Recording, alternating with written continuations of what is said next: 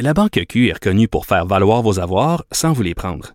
Mais quand vous pensez à votre premier compte bancaire, tu sais, dans le temps à l'école, vous faisiez vos dépôts avec vos scènes dans la petite enveloppe. Hmm, C'était bien beau. Mais avec le temps, ce vieux compte-là vous a coûté des milliers de dollars en frais, puis vous ne faites pas une scène d'intérêt. Avec la Banque Q, vous obtenez des intérêts élevés et aucun frais sur vos services bancaires courants. Autrement dit, ça fait pas mal plus de scènes dans votre enveloppe, ça. Banque Q. Faites valoir vos avoirs. Visitez banqueq.ca pour en savoir plus. Cube Radio. Le, le commentaire de Luc La Liberté, une vision américaine, pas comme les autres. Luc, hier, le gouvernement américain a émis un bulletin d'alerte face au risque de nouvelles violences par des extrémistes opposés à la présidence de Joe Biden. Selon toi, est-ce que c'est de la paranoïa ou ce sont des craintes justifiées? Moi, je ne pense pas que c'est de la, de la paranoïa. On, on, aurait beaucoup de difficultés à, à, dire après le 6 janvier, c'est de la paranoïa. D'ailleurs, ce qu'on apprend continuellement, parce que hein, on, a, on a un peu mis ça de côté parce que ben, Joe Biden est président maintenant, parce que il y a une procédure de destitution, mais aussi il y a des projets de relance économique, d'investissement, de structure, etc. Mais ce qu'on apprend continuellement sur le 6 janvier, c'est à quel point ça aurait pu être beaucoup plus grave. Et finalement, avec cinq décès, euh, on, on a probablement échappé à bien pire. Et aux cinq décès, il faut d'ailleurs ajouter le suicide d'un autre policier qui, euh, qui était sur place le 6 janvier. Donc non, je ne pense pas que ce soit de la paranoïa, surtout quand le FBI nous avertissait euh, que la journée de la sermentation, on, on, a tous vu Washington fortifié et barricadé, mais qu'en plus, il y avait une alerte pour les 50 États. Donc euh, ça s'est pas avéré. Il n'y a pas eu de... de J'imagine que la, la, la, mise en garde a fait que ces, ces manifestants d'extrême droite se sont tenus plus tranquilles mais je ne pense pas qu'on soit paranoïaque. D'ailleurs, il faut rappeler qu'avant le 11 septembre 2001, le plus gros attentat terroriste aux États-Unis était un attentat interne, c'était Timothy McVeigh. Oui, puis écoute, les, les, chiffres sont très, très clairs, puis ça choque toujours un peu parce que, comme bien des gens, je m'inquiète du terrorisme qui se revendique de l'islam. Mmh. Euh, on, on, a vu ça constamment, ça continue d'arriver ailleurs dans le monde. Il y a toujours des menaces qui planent sur les États-Unis, parfois sur le Canada. Donc, bien sûr, ça vient de l'étranger. Ça a l'air plus gros, ça a l'air plus inquiétant, c'est plus différent de nous, du moins en apparence c'est le terrorisme intérieur qui est ou domestique qui est la principale menace aux États-Unis depuis à peu près toujours. Donc, mmh. c'est continuel. Mais de ça, on en parle moins. C'est plus facile comme cible, puis c'est plus émotif quand on parle d'une menace qui vient de l'extérieur, mais cet ennemi intérieur, il est bel et bien présent. Et c'est assez inquiétant. Est-ce qu'on assiste à une saignée au Parti républicain? Est-ce qu'il y a des républicains qui commencent à quitter le navire dégoûtés par un peu le pacte faustien qui a été fait avec euh, Donald Trump? Écoute, c'est intéressant, puis c'est intéressant le, le, lien que tu fais entre les deux, euh, entre les mm. entre les deux sujets, là, ce dont on vient de parler tous les deux, et le Parti républicain.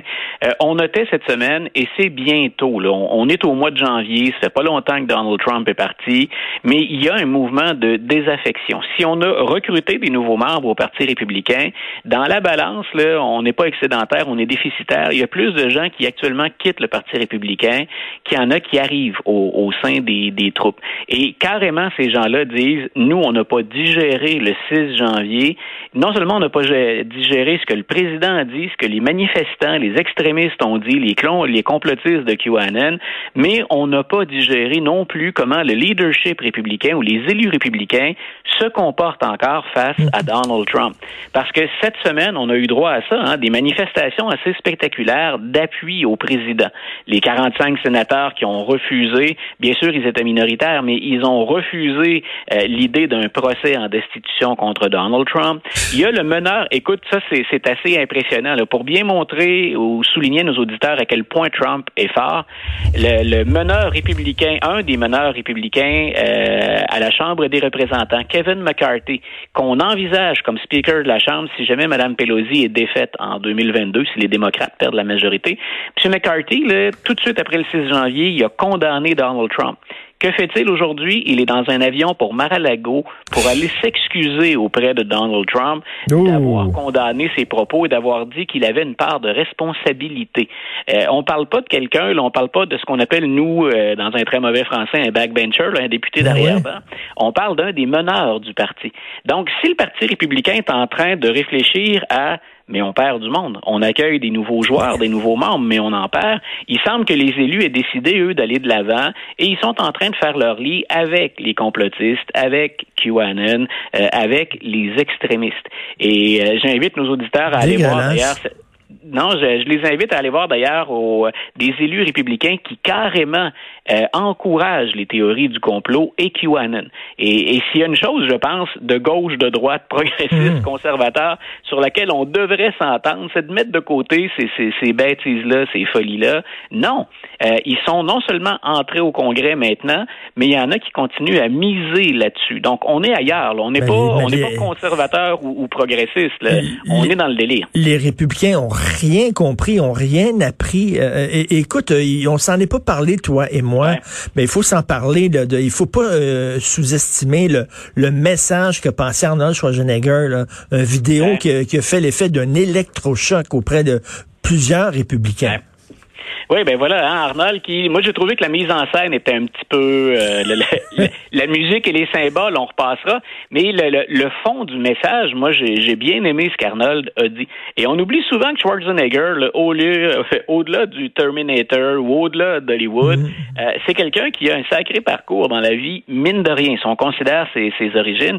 Et il racontait dans ce message-là, lui, grosso modo, que ben il avait vécu dans une famille et auprès d'un père qui ont été marqués par par, le fascisme, par l'extrême droite, par une forme de, de, de, racisme, entre guillemets, ordinaire de la vie de tous les jours, mais que ces gens-là ont dû vivre avec le fardeau ensuite d'avoir autorisé, validé, permis la mise en œuvre euh, de ce qui s'est fait autour de la Deuxième Guerre mondiale. Et il dit, ben, euh, c'est pas nécessairement ça qui nous guette, mais on s'en va vers ça si, bien sûr, on, on adhère aux théories de ces gens-là ou qu'on les appuie.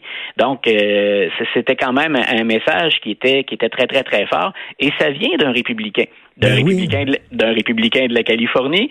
Donc, républicain ou démocrate, selon l'endroit où on se trouve aux États-Unis, ben on teinte un peu nos propos puis nos positions. Hein. Un démocrate en Virginie de l'Ouest, c'est quelque chose.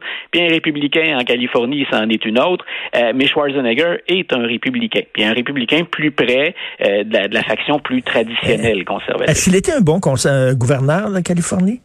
Il a été critiqué, euh, M. Schwarzenegger, puis c'est euh, la, la, la, Californie, c'est un sacré panier de crabes à gérer. Euh, on a besoin effectivement de d'avoir des affinités euh, autant chez les démocrates que chez les républicains. on gouverne souvent à coup de référendum.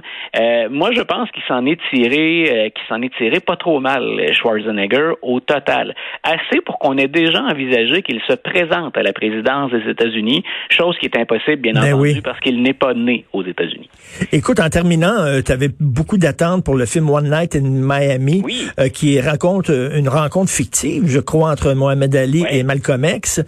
tu l'as vu? Est-ce que c'était à la hauteur de tes attentes?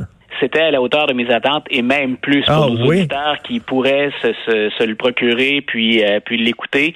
Euh, c'est une rencontre fictive entre quatre héros euh, afro-américains dans un autre contexte. On est au début des années 60. Mohamed Ali vient de remporter un combat, puis on assoit ces quatre meneurs. ce qui est fictif, en fait, la rencontre a bel et bien eu lieu. Ce qui est fictif, ce sont les dialogues, les échanges entre ces quatre meneurs de la communauté noire. Et moi, ce que j'aime, c'est qu'on peut voir là-dedans, ils réfléchissent pas que sur la lutte des Noirs. Euh, ce sont des sportifs, des vedettes du monde du spectacle. Euh, donc, ils, ce sont des, des, penseurs dans certains cas. Euh, et ils échangent sur, on peut voir les distinctions dans la lutte pour la reconnaissance des droits des Noirs. Souvent, on ne retient avec le temps, c'est souvent le cas en histoire, que des images un peu toutes faites ou des mythes. Ça a été le cas pour Martin Luther King. On oublie que quand mmh. il est assassiné, on le remet beaucoup en question, Martin Luther King, et on pense qu'il a atteint la limite de ce qu'il pouvait faire avec son approche. On a gardé, bien entendu, des gestes qui sont spectaculaires, des propos qu'on répète mmh, toujours. Mmh. Euh, c'est la même chose au, euh, c'est la même, la même chose pardon au sein du Quatuor qu'on retrouve à Miami. Et euh, il y a un excellent livre qui s'appelait Blood Brothers qui parle de la relation, de l'amitié, mais de la rupture entre Malcolm X et Mohamed Ali. Et j'ai tout de suite pensé à ce livre-là en écoutant le film. Il y a bien sûr Sam Cooke qui est un chanteur, il y a Brown aussi bien sûr qui est le sportif, le joueur de football, l'icône pour n'importe quel sportif ou à peu près, surtout si on est un sportif de couleur.